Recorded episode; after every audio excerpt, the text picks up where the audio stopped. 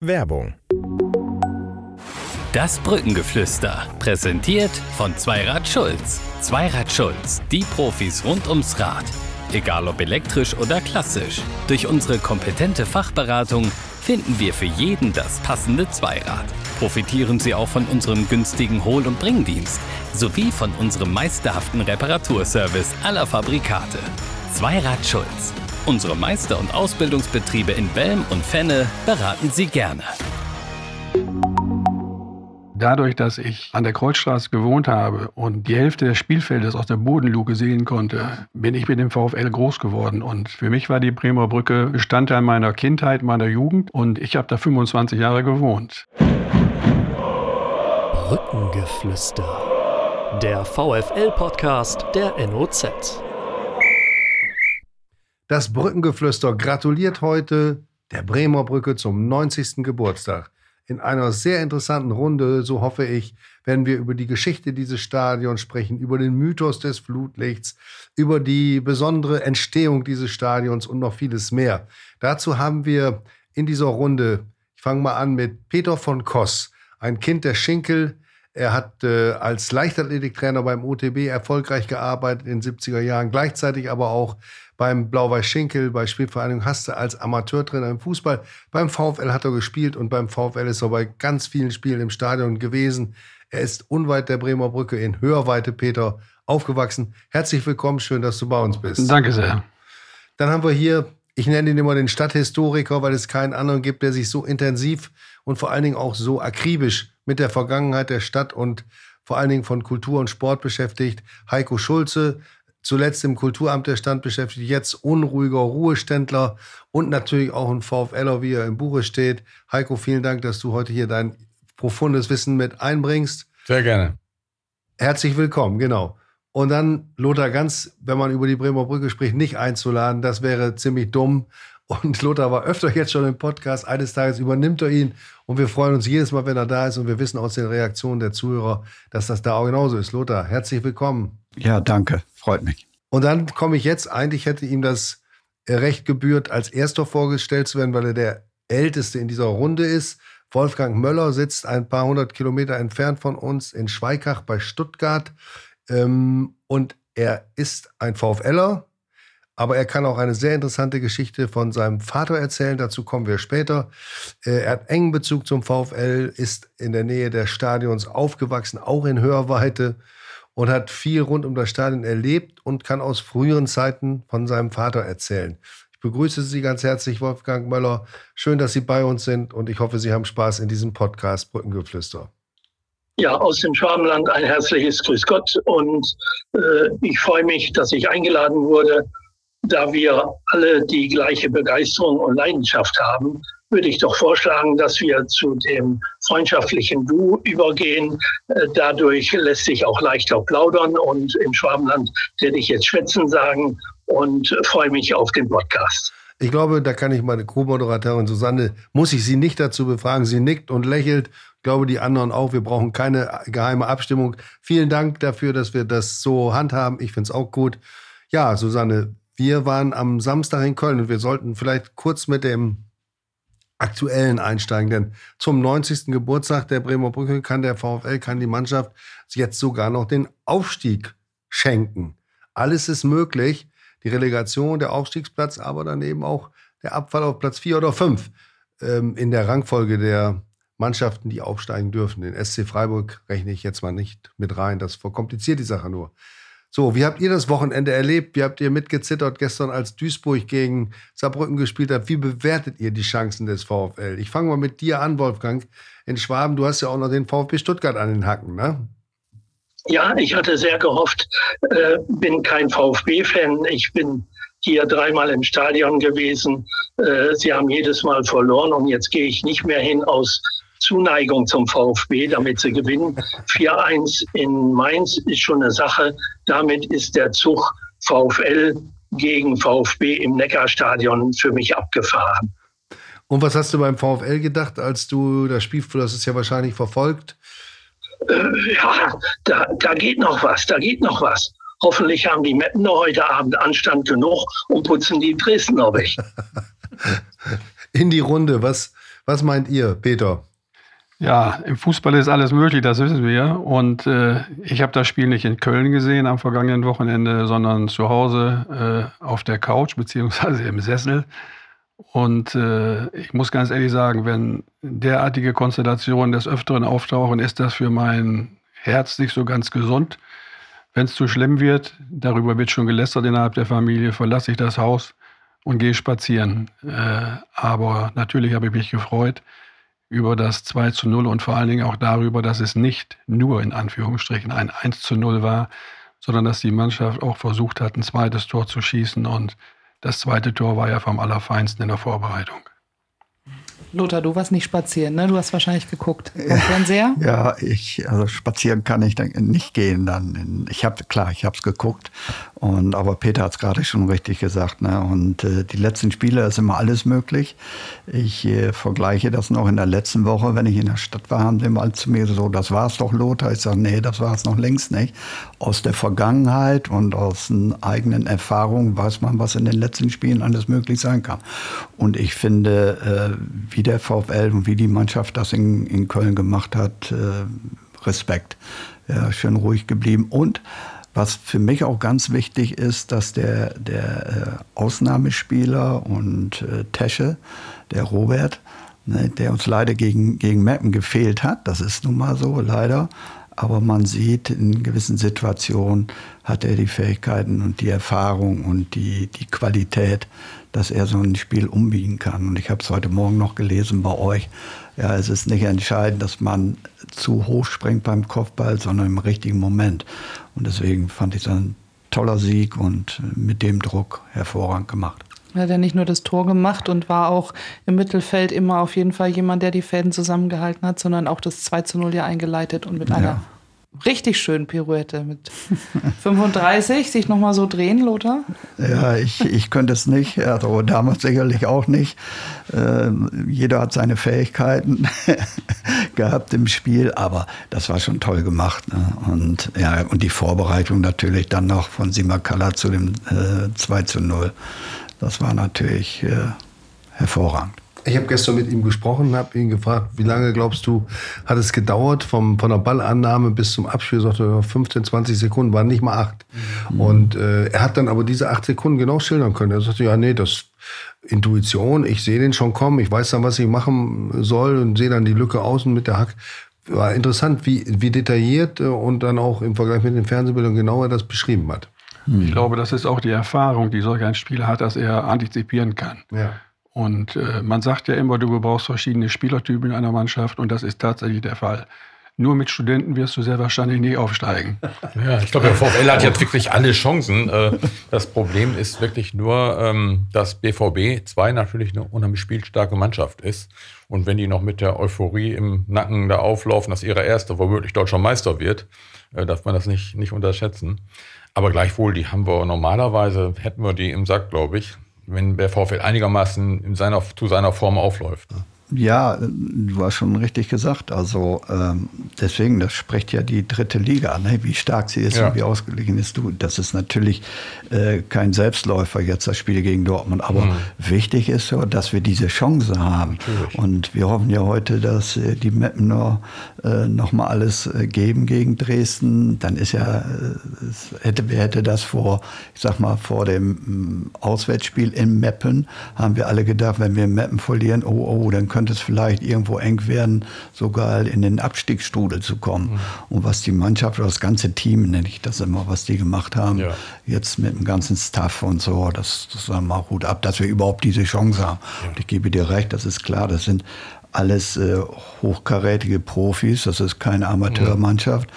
sondern die da kommen und wenn du dann ein ausverkauftes Stadion hast, ne, dann mhm. äh, kann schon was locken. Aber du musst denen natürlich die Freude am Fußball äh, nehmen, dass sie mhm. auch wissen, hier ist heute nicht viel zu holen. Ne? Ja, und die Stimmung wird auf jeden Fall fantastisch sein, ganz gleich wie der VfL da aufläuft, ja. weil man die ganze Saison im Kopf hat und das hat die Mannschaft auch verdient. Also wenn wir bei der Mannschaft sind, sollten wir den Trainer nicht vergessen. Mhm. Äh, also aus der Distanz meine ich, dass das ein Glücksfall für einen VfL ist. Und äh, ich glaube auch, dass es für einen Fußballtrainer gut ist, wenn er Erfahrung als Individualsportler selber gesammelt hat. Er war ein hervorragender Skiläufer und äh, nach meiner Erfahrung trainiert der Individualsportler anders, intensiver häufig als Fußballer. Mhm. Und ich denke, dass der Schweinsteiger wirklich für den VfL äh, Glücksfall ist. Also ich kenne ihn ja noch als Spieler. Ich wollte ihn damals mal von Regensburg verpflichten. Hat leider nicht geklappt. Wir sprechen immer noch darüber.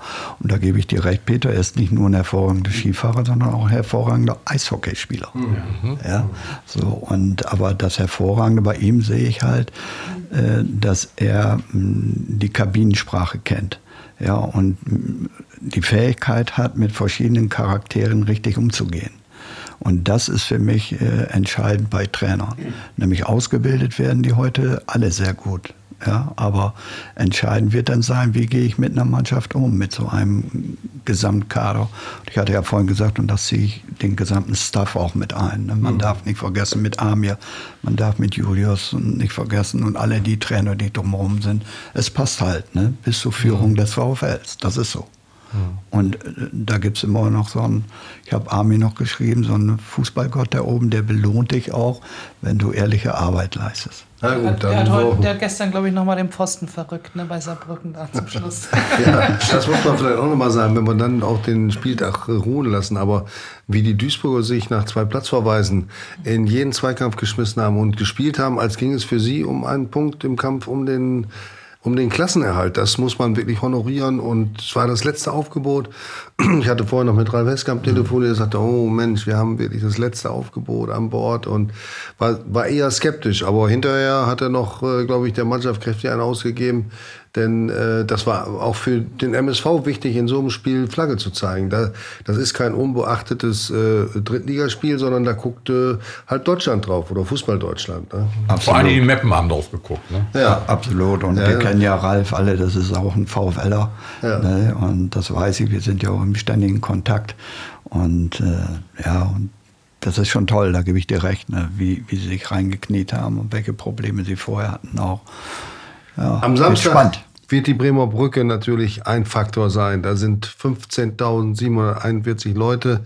Es sind keine Dortmunder Fans. Der Gästeblock ist sozusagen freigemacht worden. Sozusagen die größte Kulisse der Saison, wenn man das mal so sagen kann. Ich stehe zum ersten Mal in meinem Leben im Gästeblock. Ah ja. Heiko Schwarz an, an, an, der Brücke. Hat noch ein Novum ja. zu bieten, ja. Ähm, ja, äh, wir sind bei der Bremer Brücke. Diese Wucht, die das Stadion entfalten kann, diese besondere Atmosphäre, haben wir alle erlebt.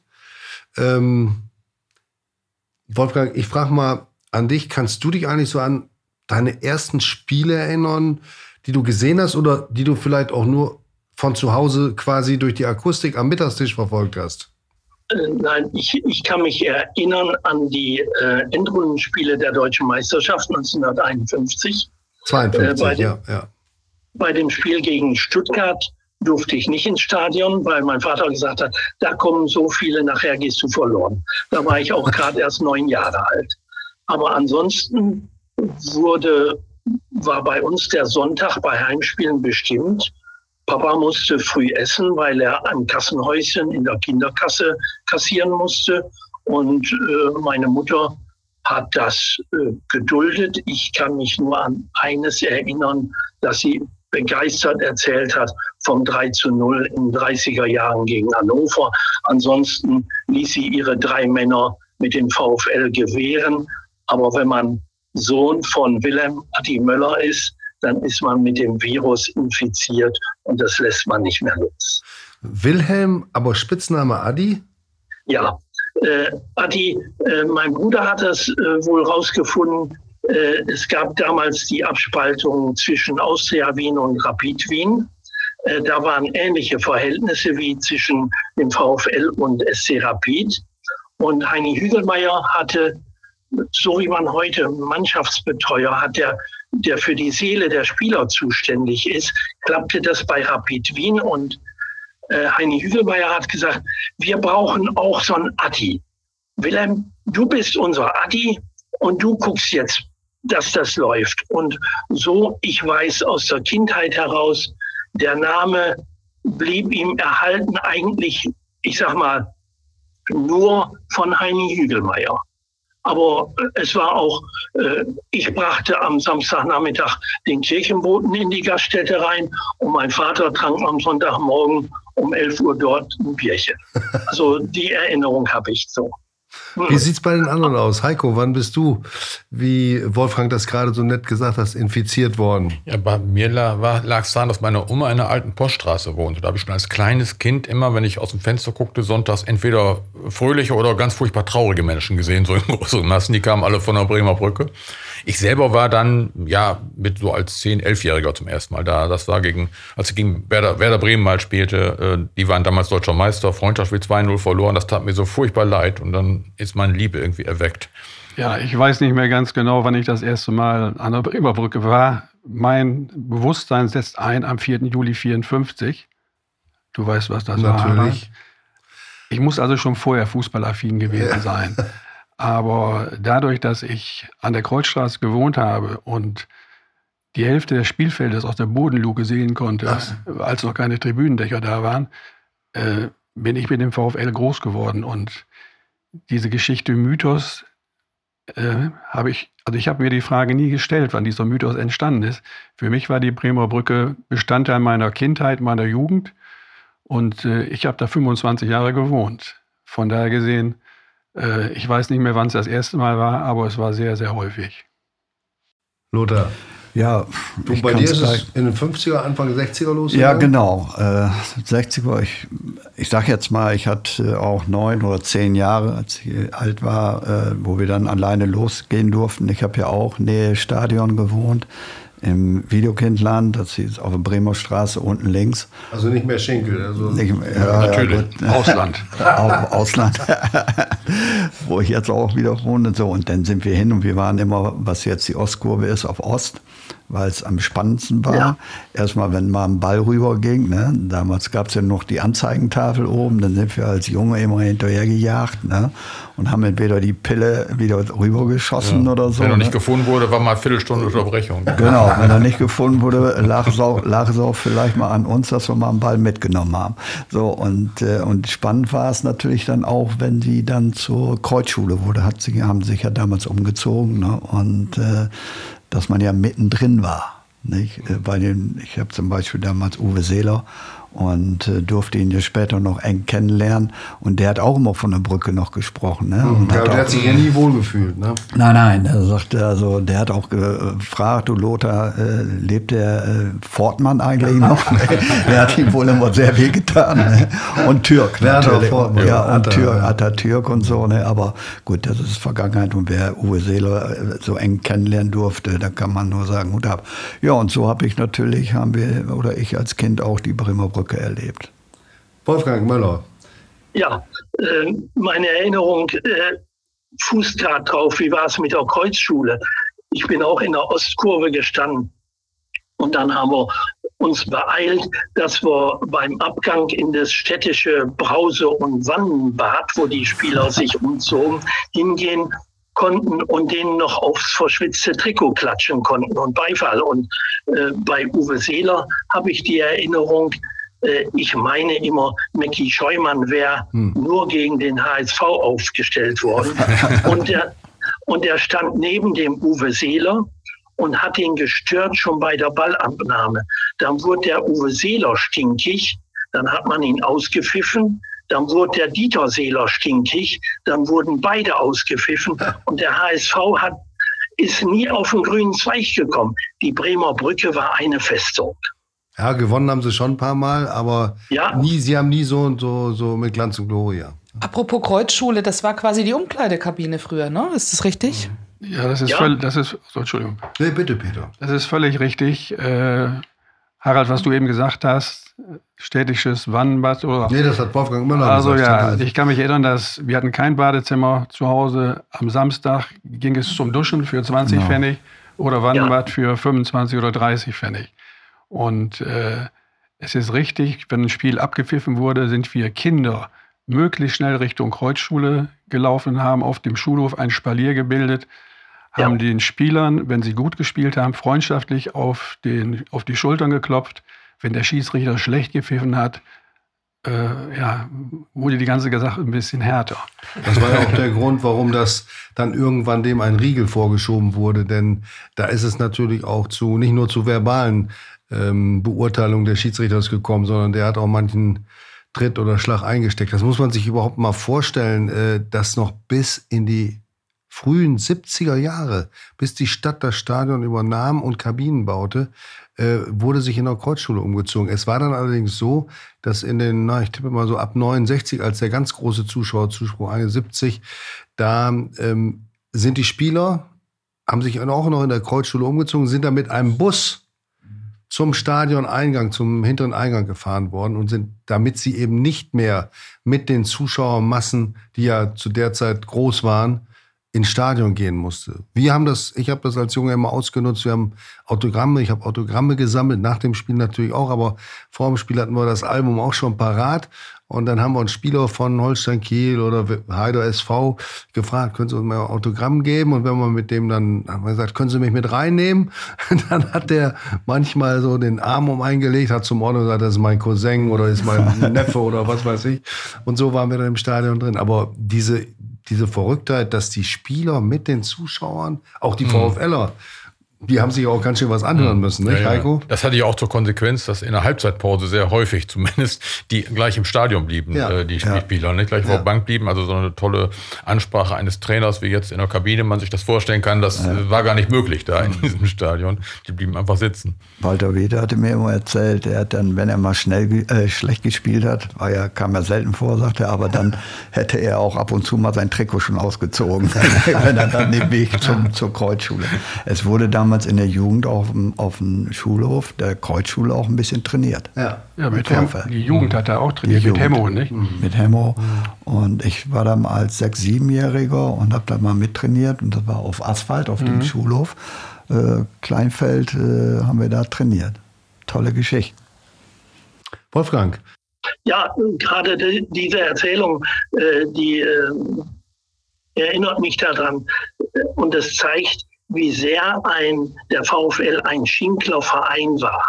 Das war, ähm, ich habe in diesen Tagen überlegt, äh, ich nehme jetzt eine ganz alte Ikone, Seppel Rahe, war ja. in den 30er Jahren der Torwart und äh, war Betreuer der A-Jugend äh, später. Und so Leute wie Zorro Wöpker, Walter Wiete, Edgar Wege, Edgar Schöneich von Rasensport gekommen. Das waren alles Irgendwo waren die vereinnahmt worden und es waren unsere, unsere Leute. Und mhm. äh, vielleicht eine Geschichte. Ich habe gelernt äh, bei Klöckner in den äh, Jahr 59 bis 62 und eines Tages steht bei mir äh, an der anderen Drehbank ein junger Mann und ich gucke den immer an und bis dass ich mir Mut genommen habe, habe gesagt, bist du nicht Karl-Heinz Schelp? Ja, der hat in der Frühschicht auf Klöckner an der Revolverdrehbank gestanden das und hat dann abends trainieren müssen. War Torwart. Das war, mhm. ja, das war, das war alles eine Einheit. Und äh, das ist das, was mir verloren geht heute bei den Spielern, dass da, das sehe ich hier beim VfB Stuttgart ähnlich, da gab es früher Leute, äh, der äh, die im, im Nachbarort groß geworden waren. Und äh, dadurch kommt die Verbindung. Aber äh, der Enthusiasmus der Fans ist, bleibt trotz all dem und Erfolg schreibt dann die Geschichte. Ne? Mhm. Ich hake mal eben ein bei, Peter, beim Stichwort VfB Stuttgart. Da hat es einen Spieler gegeben, das war Bögelein. Mhm. Ja, der Torwart. Der hat alles gehalten, ja ich meine, Robert, Ach, Robert, Robert, Schliens, Robert Schliens gab es ja. auch. Ein, der, einarmig. einarmig. Der hat mal einen Einwurf gemacht. Hat der Schiedsrichter zurückgepfiffen und hat gesagt, mit beiden Armen, beiden Händen über den Kopf ziehen. ja, wo, wobei Robert, Robert Schliens ein ganz hervorragender ja, Techniker ja, war, ja. so wie ich es in Erinnerung habe, der ja, der eigentlich Fritz Walter die Stelle genau. hätte streitig machen müssen und das ging eben damals nicht so. Kann ich bestätigen, kann mich gut erinnern. Nein, hab's nachgelesen. Susanne.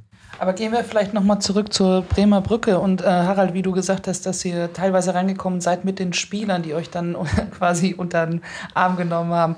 Ich habe auch gehört, dass man äh, damals ähm, ähm, jetzt sich auch ein bisschen reingeschlichen, reinschleichen konnte, immer mal zur Halbzeit, äh, dass das da dann offen mhm. war und so. Könnt ihr euch da noch erinnern?